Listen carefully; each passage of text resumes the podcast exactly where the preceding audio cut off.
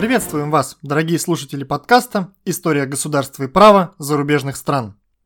Сегодняшняя наша тема – древневосточное государство и право. В рамках данного выпуска мы с вами рассмотрим, что такое древневосточная деспотия, а также постараемся коротко осветить специфику государственного строя древних Египта, Междуречья, Индии и Китая. Большинство ученых сходятся во мнении о том, что первые очаги человеческой цивилизации появились на Ближнем Востоке, а потому и неудивительно, что именно там существенно раньше, нежели в других регионах, возникли первые в истории государства. Нас будут интересовать в первую очередь такие цивилизационные центры, как Египет, Междуречье, Индия и Китай, где государственность возникала и развивалась примерно по одному схожему пути. Говорить о причинах, обусловивших раннее протекание данных процессов, можно лишь с определенной долей уверенности – Наиболее вероятным фактором, детерминировавшим возникновение в указанных регионах государств, на наш взгляд, является оптимальная природная среда. Среднегодовая температура в районе 20 градусов по Цельсию, протекавшие там крупные плодоносные реки. При изучении данной темы нередко можно столкнуться с термином «древневосточная деспотия», под которым авторы подразумевают то политический режим, то специфическую форму правления. Мы же категорически не согласны с такими подходами.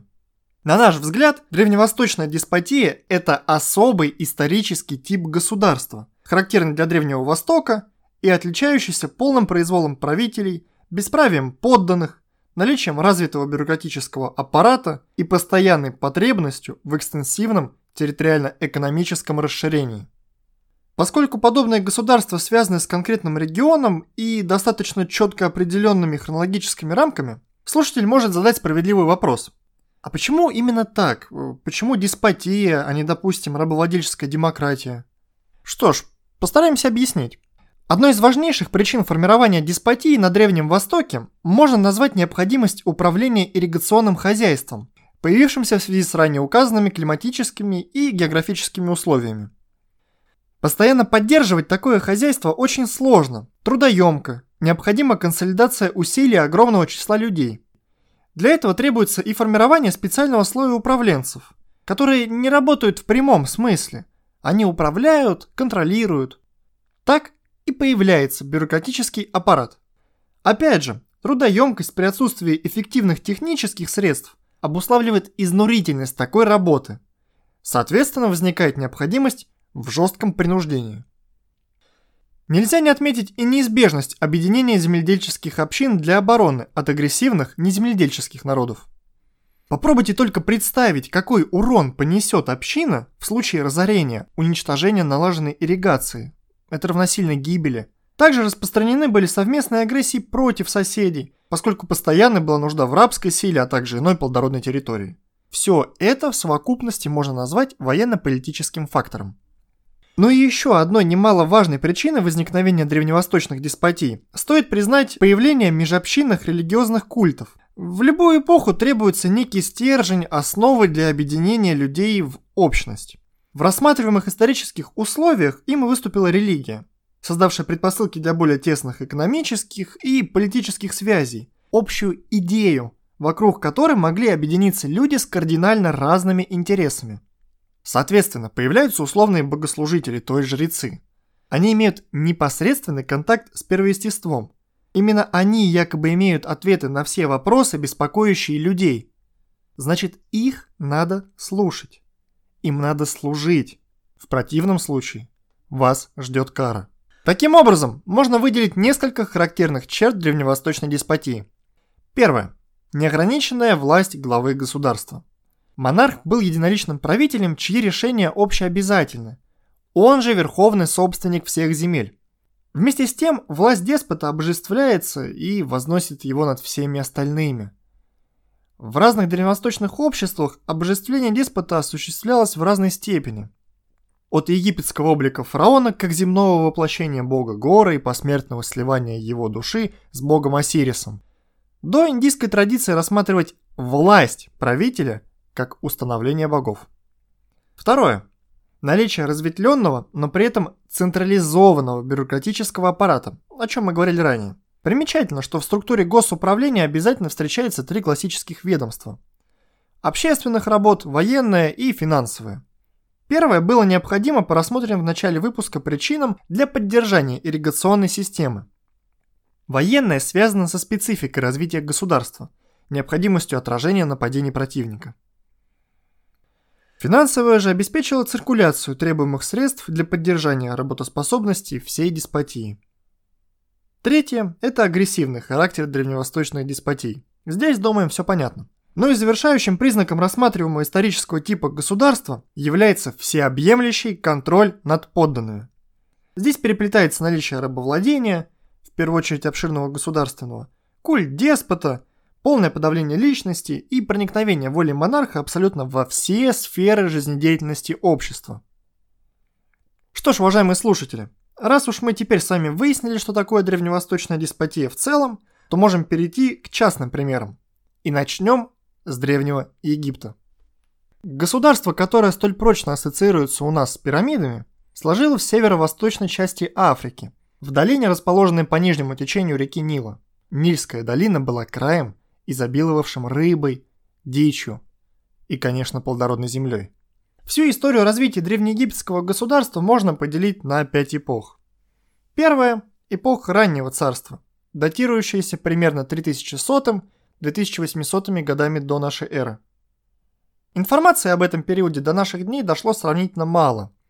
Египетское государство этого периода еще напоминает древний и достаточно примитивный племенной союз. Именно в это время происходит покорение Нижнего Египта Верхним, формируется двуединое царство. Однако такое единство было непрочным, и вся история раннего царства связана с постоянными внутренними противоборствами двух регионов. К слову, если вы прямо сейчас посмотрите на карту мира и попытаетесь там примерно указать географическое расположение данного государства, то должны иметь в виду, Верхний Египет был отнюдь не вверху, а Нижний не внизу. Все с точностью до наоборот. Это не какая-то глупость или ошибка. Деление царств идет от дельты Нила, как наиболее плодородного участка. Во главе государства в этот период стоял царь, он же фараон. Его окружал многочисленный двор, состоявший из множества придворных чинов и различных прислужников. Значимость власти верховного лица была связана с полным его обожествлением, ну, мы уже говорили об этом ранее. Постепенно начинает формироваться государственный аппарат.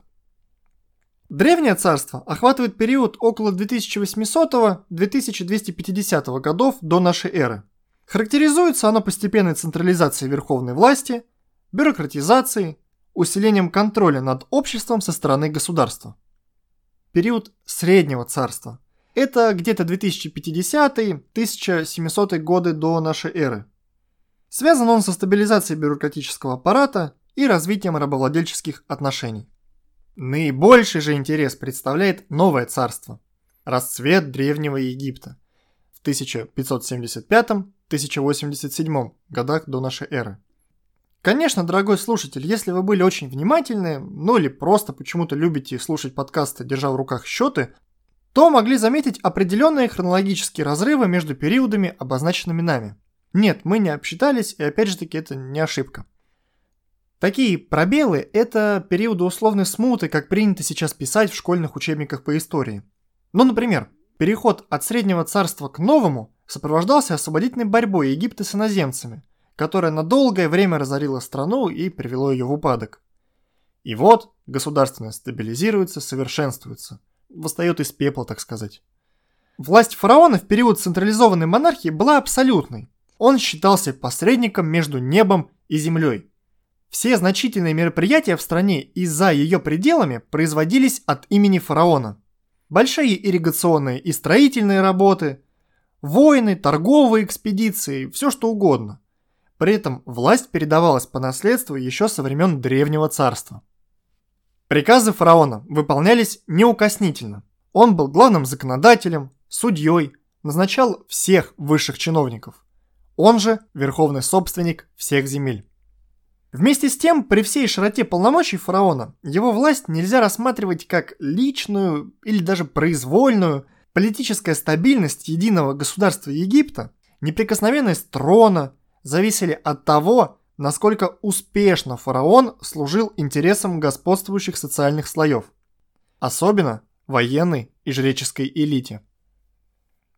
Уже в период Древнего Царства возник институт чати, ну или Джати, встречаются разные транскрипции, ближайшего помощника фараона, который руководил писцами, принадлежавшими к разным ведомствам.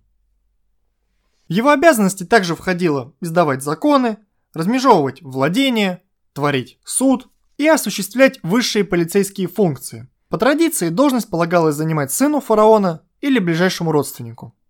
В новом царстве Чати осуществлял контроль за всем управлением в стране, в центре и на местах, распоряжался земельным фондом, всей системой водоснабжения. Особенность центрального аппарата управления в Древнем Египте – это нерасчлененность придворных функций по обслуживанию личности фараона, государственного управления и выполнения жреческих обязанностей. Это определяло появление особой группы лиц, послушных призыву. Послушные призыву – это те, кто мог непосредственно выслушать и должен был выполнить приказ своего господина. Одно и то же лицо могло иметь послушных призыву и состоять в группе послушных призыву своего господина. Итак, еще раз. Особую роль играла группа больших послушных призыву. Придворных, крупных вельмож, государственных деятелей, телохранителей царя. Ниже по рангу находились господа, послушные призыву. Ну и еще ниже просто послушные призыву. Последние работали в храмовых хозяйствах, в имениях крупных чиновников. Ими были рабы. Центральное управление Древнего Египта состояло из ведомств, функции которых были определены нечетко. Каждое такое ведомство делилось на две части, занимавшиеся делами Верхнего и Нижнего Египта. Первое ведомство, дом оружия, ведало войском. В Древнем Царстве не существовало регулярной армии. Она создавалась из ополченцев, призывавшихся по всей стране на случай проведения военных операций, преследующих, как правило, грабительские цели.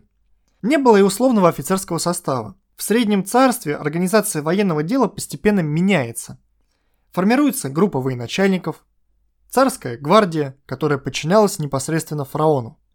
В Новом Царстве создается постоянная боеспособная армия из земледельцев-египтян, мелких и средних горожан, которые были на полном содержании фараона.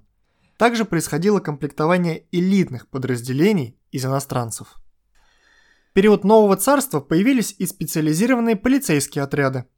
Полиция, как правило, комплектовалась из пленных ливийцев или нубийцев.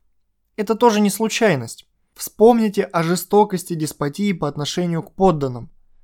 Согласитесь, что истязать своих соплеменников не самое приятное занятие для большинства людей. Иное дело, когда вы считаете их чуждыми для себя, ненавидите рабочих как народ, поработивший вас. Отношение уже совсем иное. Второе ведомство финансовое. Дом царских сокровищ, контролировавший сбор налогов. Огромную роль играли белые дома, управлявшие сбором и распределением продуктов, ремесел и так далее. Местное управление с периода Древнего Царства осуществлялось через намархов, правителей, статус которых изменился к эпохе Нового Царства. Сначала намархи, бывшие потомками правителей независимых до объединения Египта царств, составляли главную опасность сепаратизма, располагая собственными военным, полицейским и чиновничьим аппаратом. Лишь в эпоху Нового Царства фараонам удалось преодолеть стремление намарков к независимости.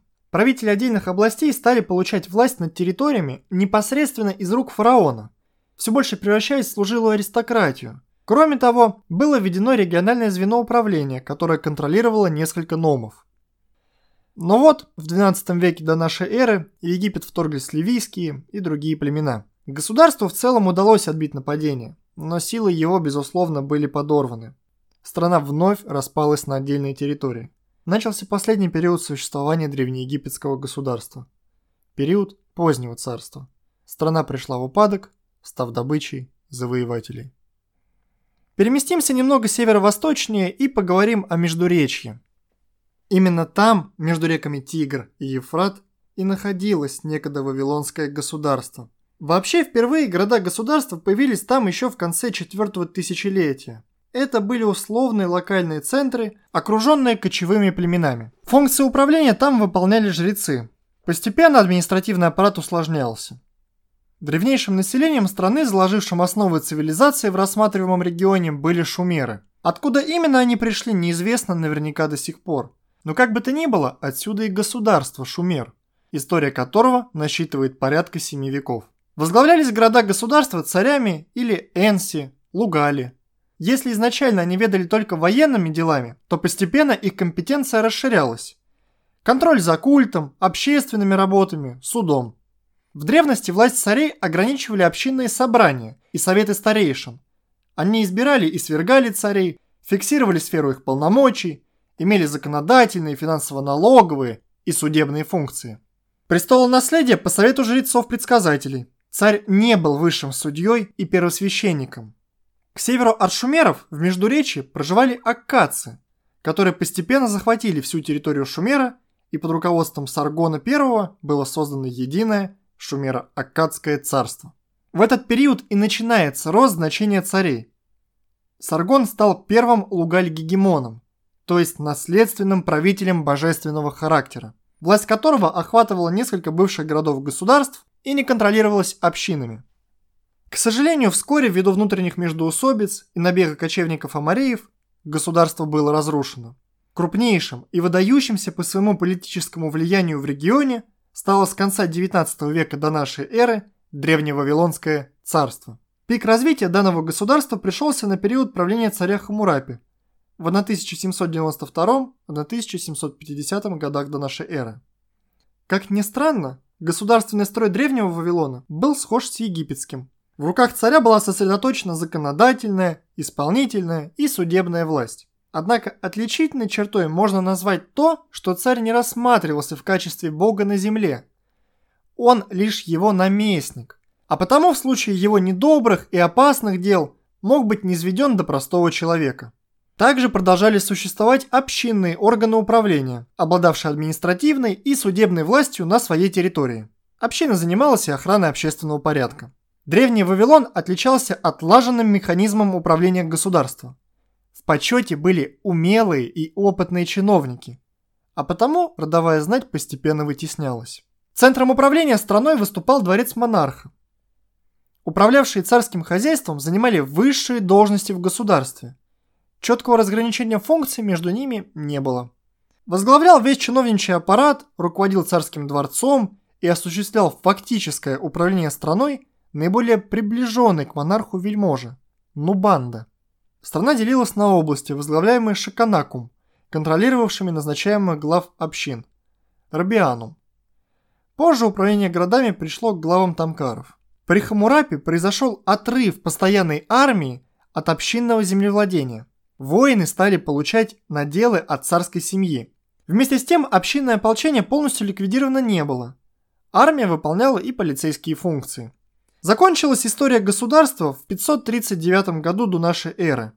Во время осады самого Вавилона персидские завоеватели отвели русло реки в болото, а сами смогли пробраться в город по ставшему безводному руслу.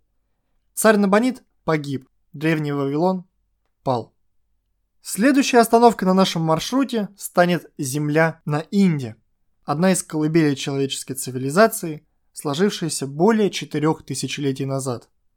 Исторические источники свидетельствуют о существовании в Северной Индии около 20 крупных государств. Примечательно, что часть из них можно было назвать монархиями, а часть – раннеклассовыми республиками.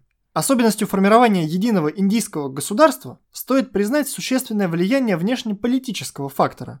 Империи персов и Александра Македонского – это не только очень опасные соседи, для защиты от которых требовалось объединение сил, но и образцы государственной власти, с которых можно брать пример. Правитель Чандра Гупта остановил македонян и создал первую общеиндийскую империю Маурьев. Это примерно 4-3 века до нашей эры. Специфика государственного строя единого государства Древней Индии заключалась с одной стороны в живучести пережитков военной демократии, а с другой стороны в отсутствии многих элементов, характерных для деспотий, которые мы с вами рассмотрели ранее. Особенно это касается самой централизованной бюрократической монархии.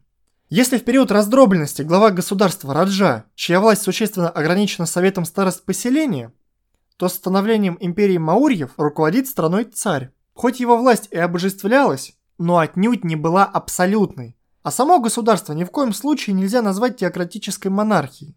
В компетенцию царя входили ограниченное законотворчество, верховное командование армией, назначение крупных чиновников – контроль местного управления и ирригационной системой, осуществление правосудия при помощи брахманов.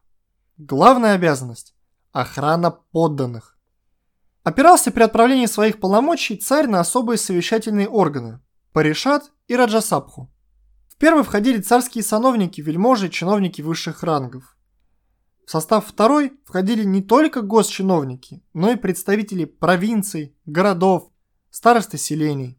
Ряд источников свидетельствуют и о функционировании тайного совета. Среди центральных ведомств можно выделить финансовое, обеспечение армии, контроль за пастбищами, торговлей и строительством. Вообще центральный аппарат был относительно слаб по сравнению с другими рассматриваемыми сегодня государствами. Вся страна делилась на царские земли, управляемые дворцовым аппаратом под личным надзором царя, джанапады, провинции, управляемые членами семьи царя, полуавтономные княжества со своими правителями и автономные ганы, республики с аристократической или демократической организацией власти.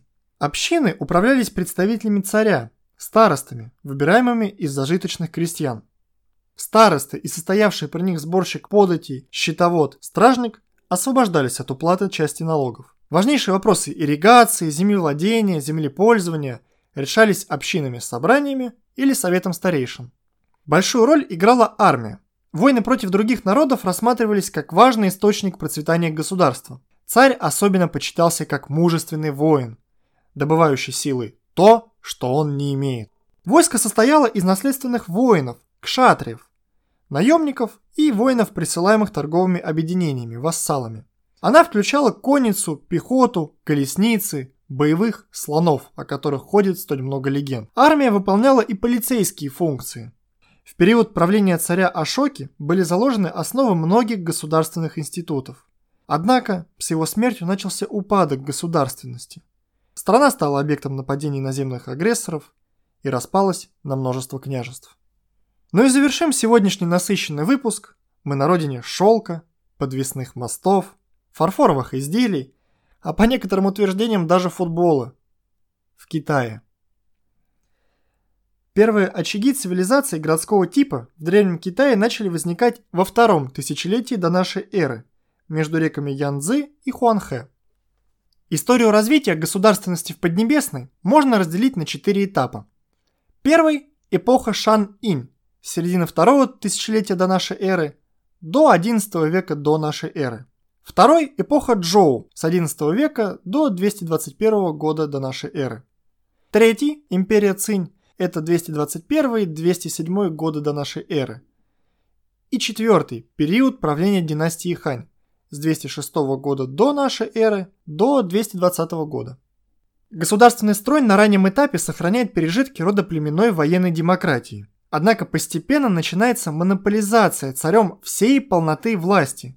Складывается классическая древневосточная деспотия. В эпоху Инь, после смерти Ивана, то есть царя, на престол вступал его младший брат. Если нет братьев – сын. Формируется иерархизированный административный аппарат, в котором чиновники из поколения в поколение занимали одни и те же должности. Личные слуги правителя становились одновременно государственными деятелями, был у Вана и ближайший помощник, Дзай.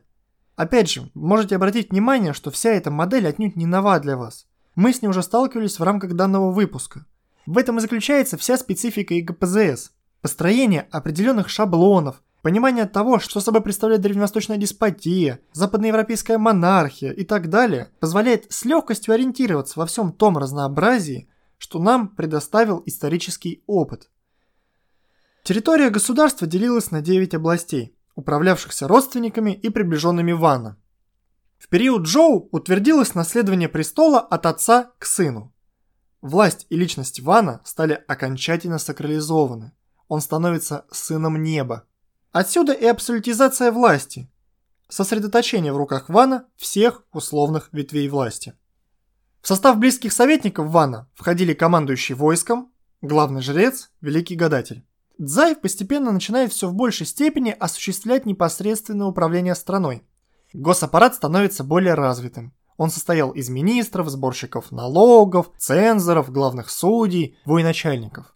Оформились отдельные области с правителями, в распоряжении которых специальный аппарат управления и вооруженные силы.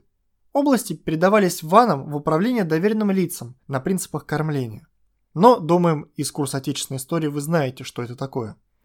Низшая административная единица – это сельская община, выполнявшая ряд полицейских функций. Пять общин составляли деревню и так далее. К восьмому веку до нашей эры Джоу распалась на множество государств, и власть центрального правителя резко ослабла. Огромную роль для последующей обратной централизации и развития государственности Китая в целом сыграли реформы Шаньяна, советника цинского царя. Хорошее правление возможно там, где правитель опирается на общеобязательные законы, которые он творит сам. Отрицались наказания правителя, нарушившего закон, ведь закон – это опора деспотической власти. Для ее усиления надо сокрушить аристократию, заменив наследование высших должностей назначением. Самый эффективный способ воздействия на массы – единые системы наказаний, награждения и воспитания, круговой поруки и доносительства. Реформа Шаньяна затронула и армию, где было введено 18 степеней отличия. Степень присваивалась за голову убитого противника. В расчет принималась не знатность происхождения, как раньше, а личная храбрость в бою. В 221 году до нашей эры царство Цинь победило в борьбе за объединение, образовав централизованное государство, трансформировавшееся позже в империю. Верховный правитель получил титул Хуанди и обладал неограниченной властью. Издавал законы, командовал армией, назначал чиновников всех уровней, был высшим судьей.